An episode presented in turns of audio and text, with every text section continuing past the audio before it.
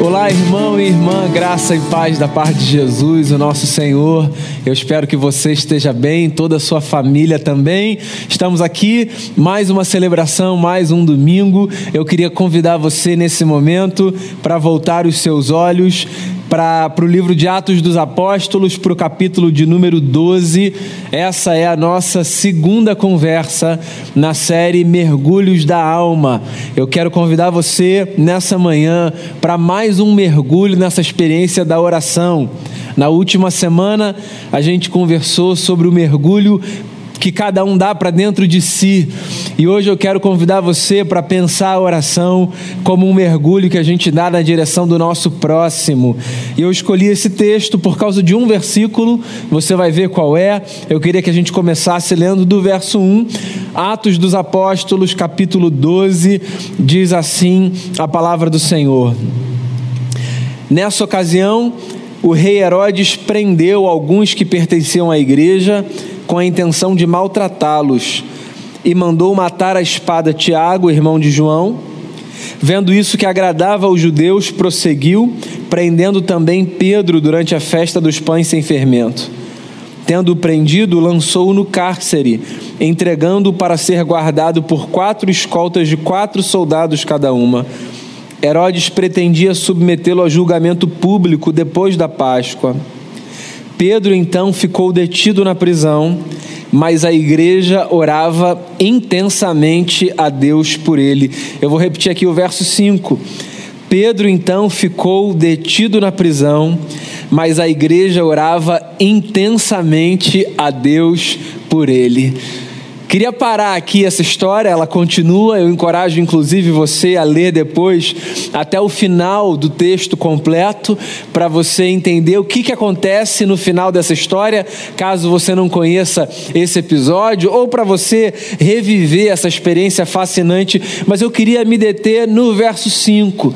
Queria que a gente tomasse essa frase final como o coração da nossa conversa. Pois é, como eu anunciei ainda há pouco, o meu objetivo é de fazer a gente pensar na experiência da oração como uma possibilidade de nós mergulharmos na direção do nosso próximo.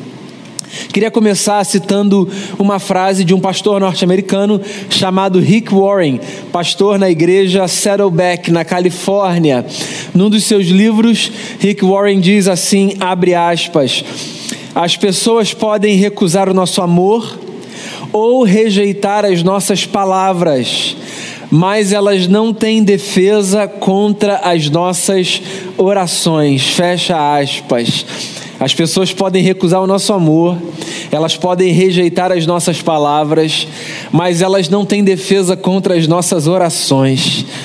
Eu acho essa frase interessante porque, de alguma forma, ela faz a gente pensar na força que há na oração que nós apresentamos a Deus diante do nosso próximo. Pois é, quando ele diz as pessoas não têm defesa contra a nossa oração, não é no sentido de que a nossa oração pode ser uma forma de nós atacarmos as pessoas. Não. Eu penso nessa frase do pastor norte-americano como uma lembrança do poder que há na oração, não para invadir a história alheia, mas para trazer toda e cada pessoa para dentro de nós, nas nossas experiências íntimas com o Pai. É exatamente isso que está acontecendo nesse texto. O livro de Atos dos Apóstolos, se você não está familiarizado ou familiarizada com a Bíblia Sagrada, é a continuação daquilo que os primeiros seguidores de Jesus fizeram depois que o Mestre foi para junto do Pai. Jesus tinha vivido os seus três anos de ministério intensamente com um grupo de seguidores e seguidoras, tinha formado uma comunidade, estabelecido liderança e tinha outorgado a essa gente a tarefa de propagar o evangelho e de expandir o reino de Deus, fazendo bem, proclamando as boas novas, curando, abençoando, ensinando, ou seja, continuando a fazer tudo aquilo que que o Mestre fez enquanto caminhou por aqui. Depois que Jesus foi para junto do Pai e empoderou os seus discípulos com o Espírito Santo, esses homens e essas mulheres que caminharam com Jesus se espalharam por regiões distintas do império, continuando a tarefa que o Mestre tinha começado. A vida dos primeiros discípulos de Jesus, em muitos aspectos, se assemelhava à vida do Mestre, sobretudo nas lutas e no enfrentamento dos poderes político-religiosos. Pois é, da mesma forma que Jesus sofreu com violência nas mãos da força política do império e da força religiosa dominante, a saber, a religião judaica do seu tempo, os primeiros discípulos de Jesus, depois da ressurreição, também foram sistematicamente perseguidos. Da mesma forma que tentaram calar o Senhor, tentaram calar os seus servos.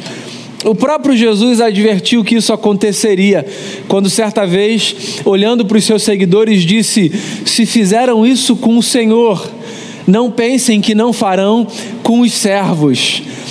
Os discípulos de Jesus sofriam perseguições, e esse texto é um texto que fala exatamente sobre isso.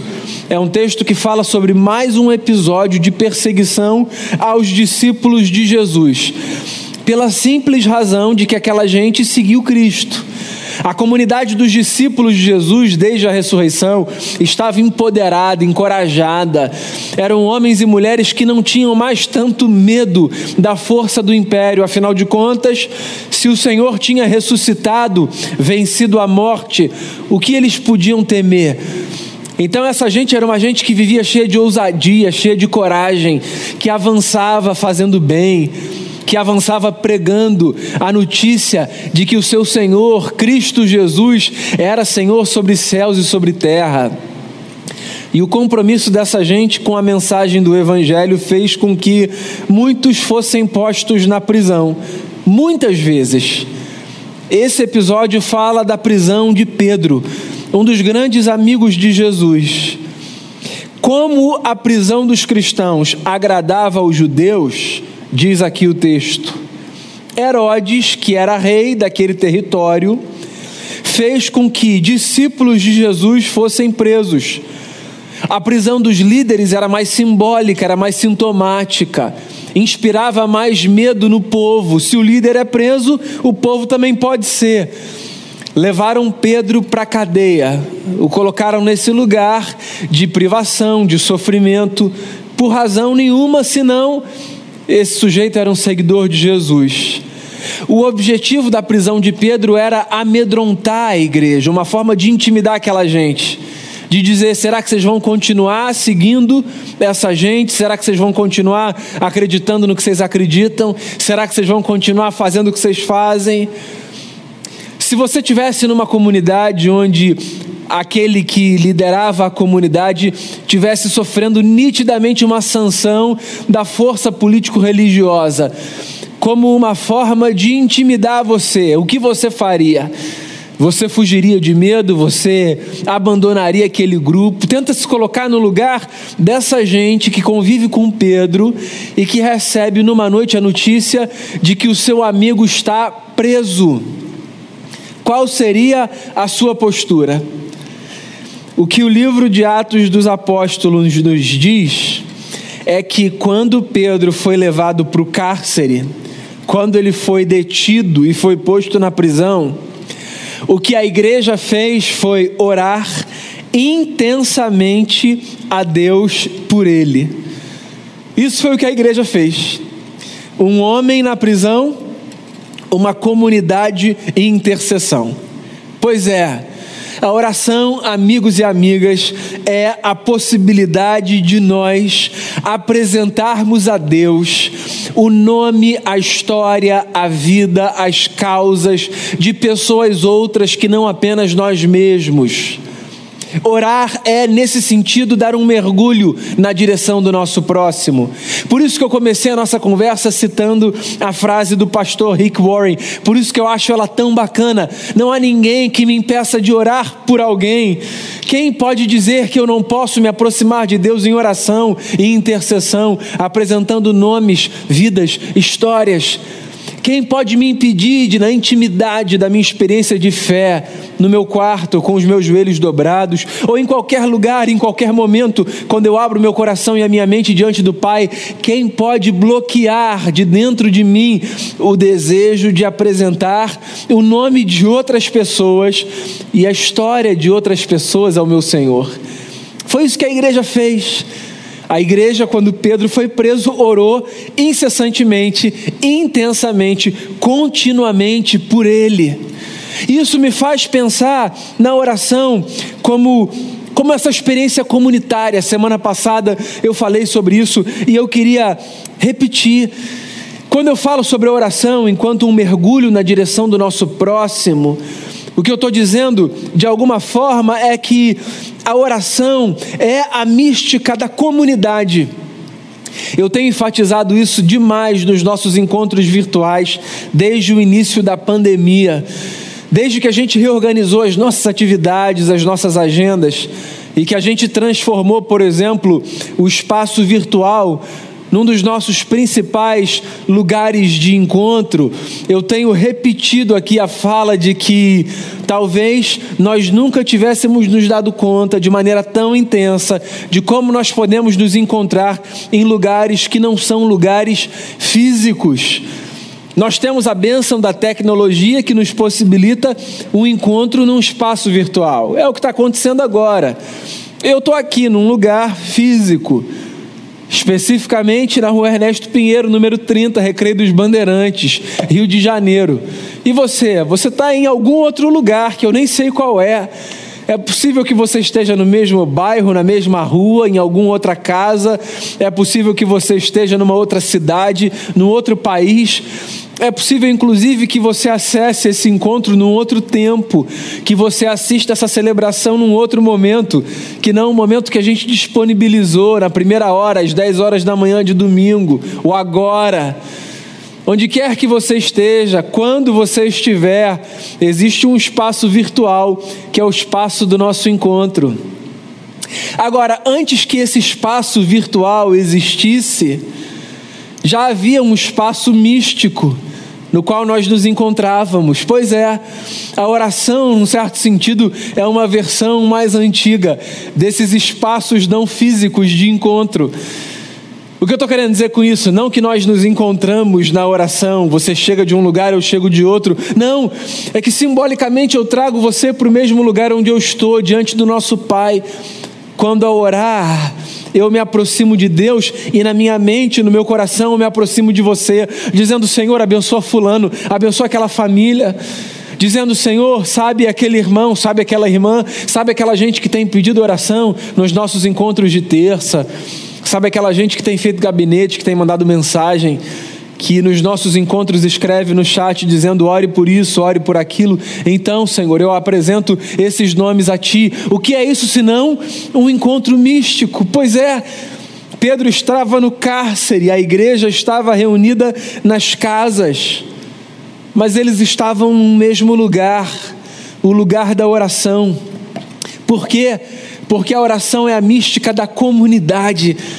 Por isso que Jesus, quando nos ensinou a orar, nos ensinou a fazer a oração do Pai Nosso, e a agradecer e a pedir pelo pão nosso, e a dizer que nós devíamos perdão, pedir perdão pelas nossas dívidas, assim como nós perdoamos aos nossos devedores e a dizer: Senhor, não nos deixe cair em tentação, mas nos livre do mal.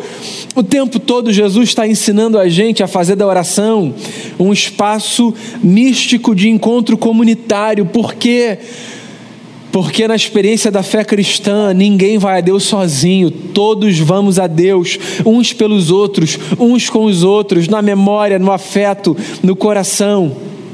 Outro dia eu falava sobre isso não sei se numa live de meio de semana, não sei se num culto de domingo, num dos nossos encontros, eu me lembrava e lembrava os meus irmãos e irmãs que estavam comigo de como é bonito pensar nas vestes sacerdotais do Antigo Testamento e no fato de que os sacerdotes carregavam nos seus ombros seis pedras de cada lado, que eram a representação das doze tribos de Israel. E sempre que os sacerdotes, que eram intercessores no meio do povo, iam ao santo lugar e uma vez por ano, sempre que o sumo sacerdote ia ao Santo dos Santos, aquele lugar representativo da presença de Deus, eles sempre carregavam consigo o povo nos ombros. Nós somos uma comunidade de sacerdotes, diz o apóstolo Pedro, e diz também João no Apocalipse.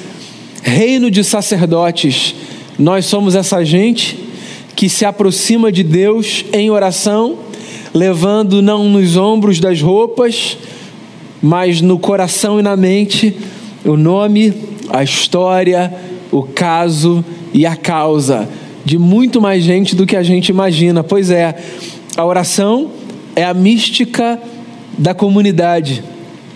Quando eu olho para essa história, eu também sou levado a pensar na oração como um presente que nós oferecemos ao próximo, e por que não dizer como um presente que nós oferecemos ao mundo?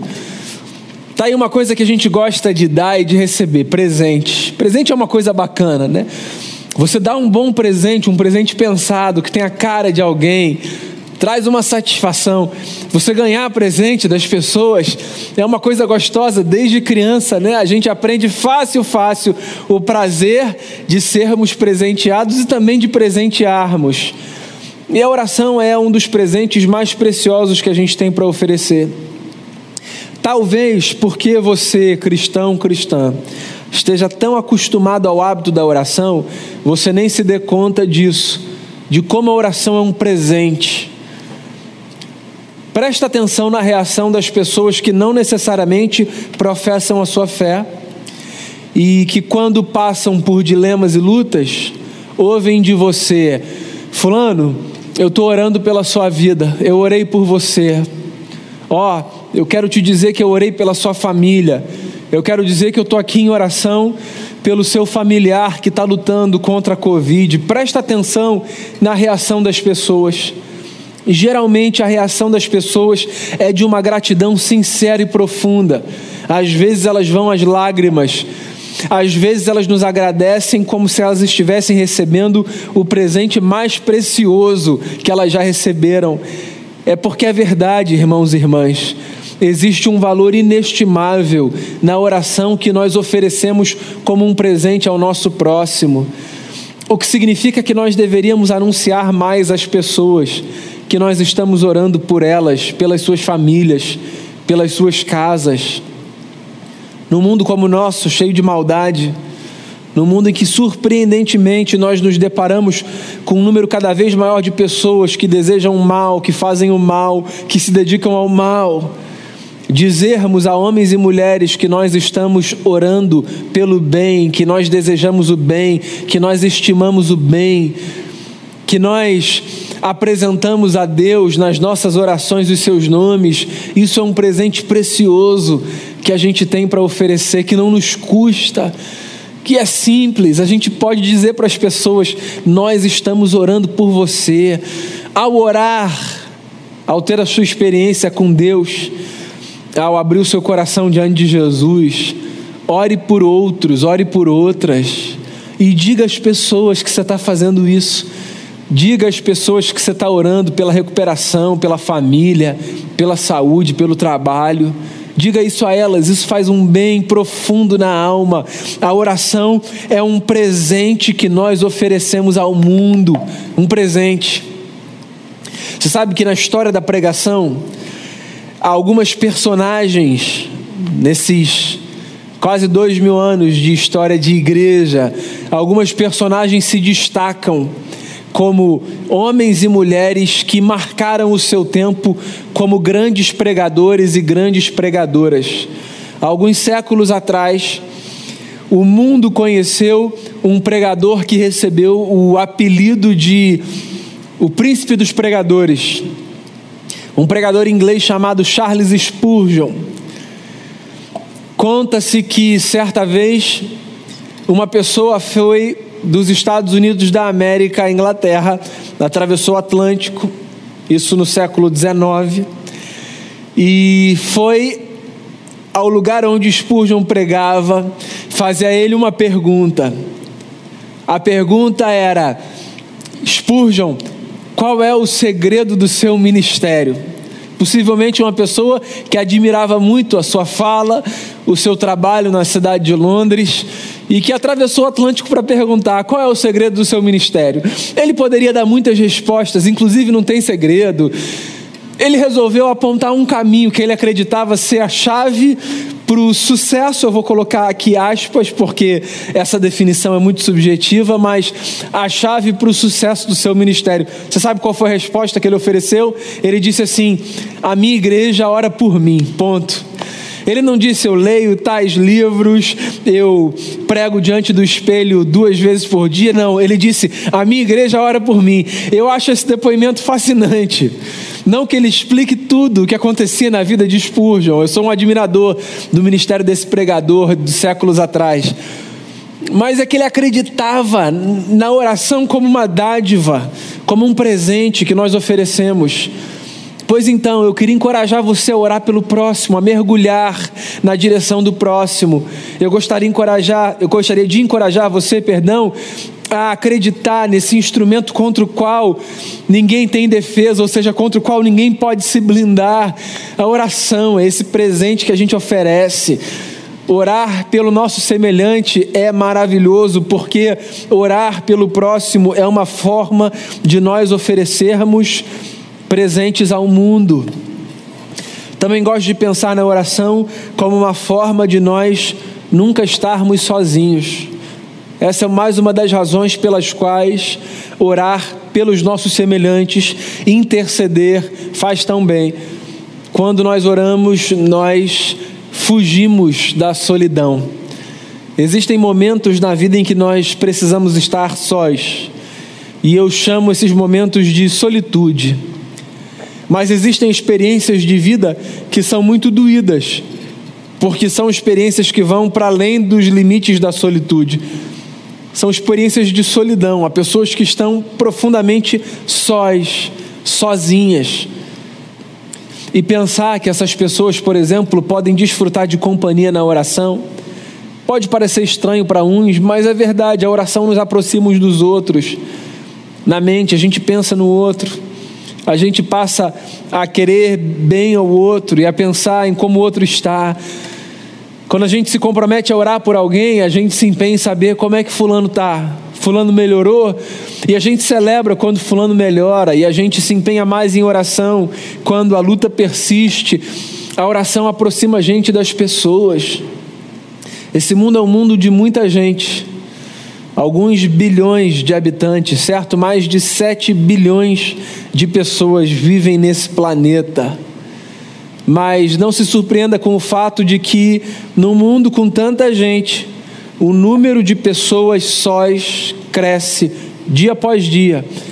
Porque o fato de estarmos cercados de pessoas e de participarmos de redes de conexões virtuais, que contabilizam centenas ou milhares de amigos e conexões, não significa necessariamente que nós caminhemos com companhia. Tem muita gente sozinha nessa vida. E quando nós oramos, nós nos aproximamos. A oração é uma forma de eu não estar sozinho, e é uma forma também de eu não deixar ninguém sozinho. Porque quando eu oro por alguém e eu estimulo alguém a orar por alguém e alguém por alguém, eu construo essa rede de conexões que se sustentam na força do Espírito, na unidade que vem dessa mística, resultado da presença do Espírito de Cristo no meu coração e no seu coração. Há muito benefício que advém de uma vida de oração. A gente começou esse culto, eu queria lembrar você, a gente começou esse culto lendo um trecho da carta de Tiago, irmão de nosso Senhor e Salvador Jesus Cristo. Um trecho que nos lembra que muito pode a oração do justo pela sua eficácia, muito pode. Ou seja, quando nós oramos uns pelos outros, nós oramos não como um passatempo, nós oramos porque coisas acontecem quando nós intercedemos, experiências são fomentadas na nossa existência como resultado da oração. Isso não se explica racionalmente, isso não se verifica cientificamente, isso está no campo das experiências que se explicam pela mística. É isso, é, eu acredito.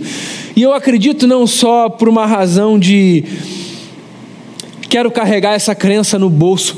Eu acredito porque eu tenho histórias mil para contar para você, de coisas que eu sei que aconteceram na minha vida e na vida de gente que caminha comigo como resultado de oração. Eu sei disso.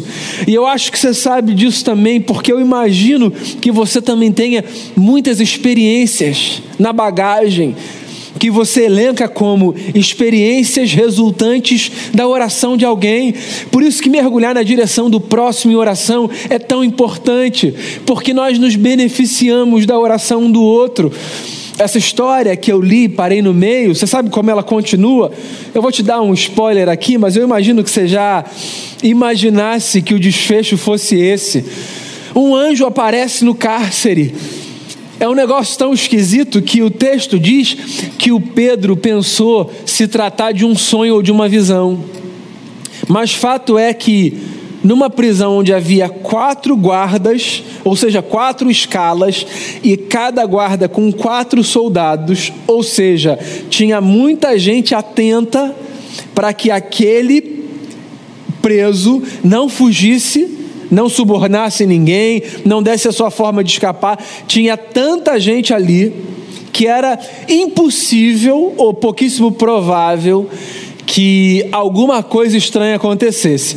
Não obstante, no meio daquela noite, enquanto a igreja orava incessantemente por Pedro, um anjo apareceu e o conduziu para fora da prisão e depois que ele estava do lado de fora, esse anjo sumiu, desapareceu. E ele foi para o lugar onde a igreja estava reunida.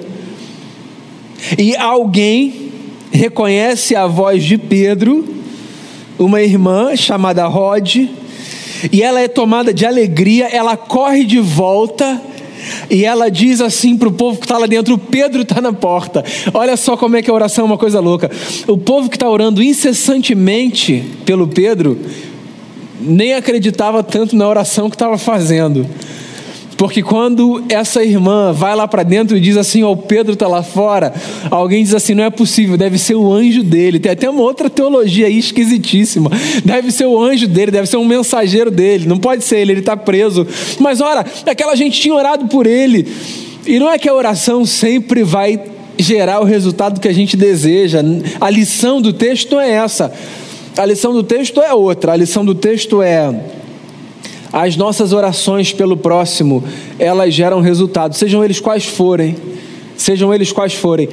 As nossas orações pelo nosso próximo, elas geram resultado. No caso dessa específica, um anjo apareceu e esse irmão na fé foi liberto da prisão e voltou para os braços da comunidade. Mais do que uma fórmula para que resultados específicos aconteçam, esse texto é uma lembrança de que eu e você jamais deveríamos deixar de orar intensamente pelos nossos semelhantes. Pois é, semana passada eu disse a você: ao orar, mergulhe para dentro de si. Hoje, o meu recado a você é: ao orar, mergulhe na direção do seu próximo. Presenteie o mundo com as suas orações. Permita que pessoas se beneficiem das suas orações e seja também beneficiado pelas orações dos seus semelhantes. Ore, ore pelos outros. Ore acreditando que ao orar você não estará mais sozinho, você terá companhia, porque afinal de contas, a oração, irmãos e irmãs, é a mística da comunidade que os nossos joelhos sempre se dobrem diante de Deus em favor do nosso próximo e que mais do que isso, o nosso coração sempre se rasgue diante do Pai em favor do nosso próximo. Sempre que você puder, ao orar por alguém, diga às pessoas: Ó, oh, eu estou orando por você. Por sinal, irmão e irmã, Vocês que estão aí longe, eu estou orando por vocês, viu? Por você, pela sua casa, pela sua família. Que a graça de Jesus, o nosso Senhor, que o amor de Deus, o nosso Pai, e que o poder do Espírito Santo que em nós habita seja sobre a sua vida, hoje e para todo sempre. Deus abençoe você. A gente continua a nossa celebração, cantando, orando e recebendo a bênção do Senhor. Pai sobre a sua casa. Senhor, nós te agradecemos, ó Pai, por essa celebração, por esse encontro.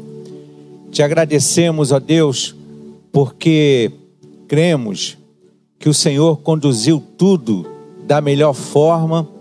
Tu usaste cada um dos nossos queridos irmãos aqui, irmãs, para o louvor da tua glória.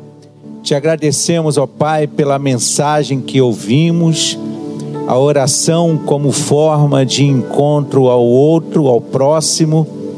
Que o Senhor continue nos abençoando, nos ensinando através daquilo que nós ouvimos durante a semana, através da leitura, através dos nossos encontros virtuais, que tudo seja um aprendizado a Deus, para que o nosso coração, a nossa vida se amolde cada vez mais ao teu querer, à tua forma de proceder, para que a nossa vida seja instrumento de bênção, um canal de bênção, um canal da tua graça em direção sempre ao próximo. Te agradeço pela vida dos nossos irmãos e irmãs que estão em casa.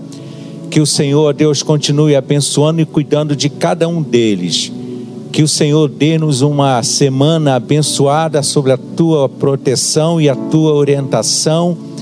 Que o Senhor nos capacite e o Senhor nos dê cada vez mais fé e graça. Essa é a nossa oração, em nome de Jesus Cristo. E agora, irmãos e irmãs, que a maravilhosa graça do nosso Senhor Jesus Cristo, grande amor de Deus, nosso Pai, o poder, as alegrias e as doces consolações do Espírito Santo repouse sobre vocês e sobre vocês permaneçam hoje e para sempre. Amém.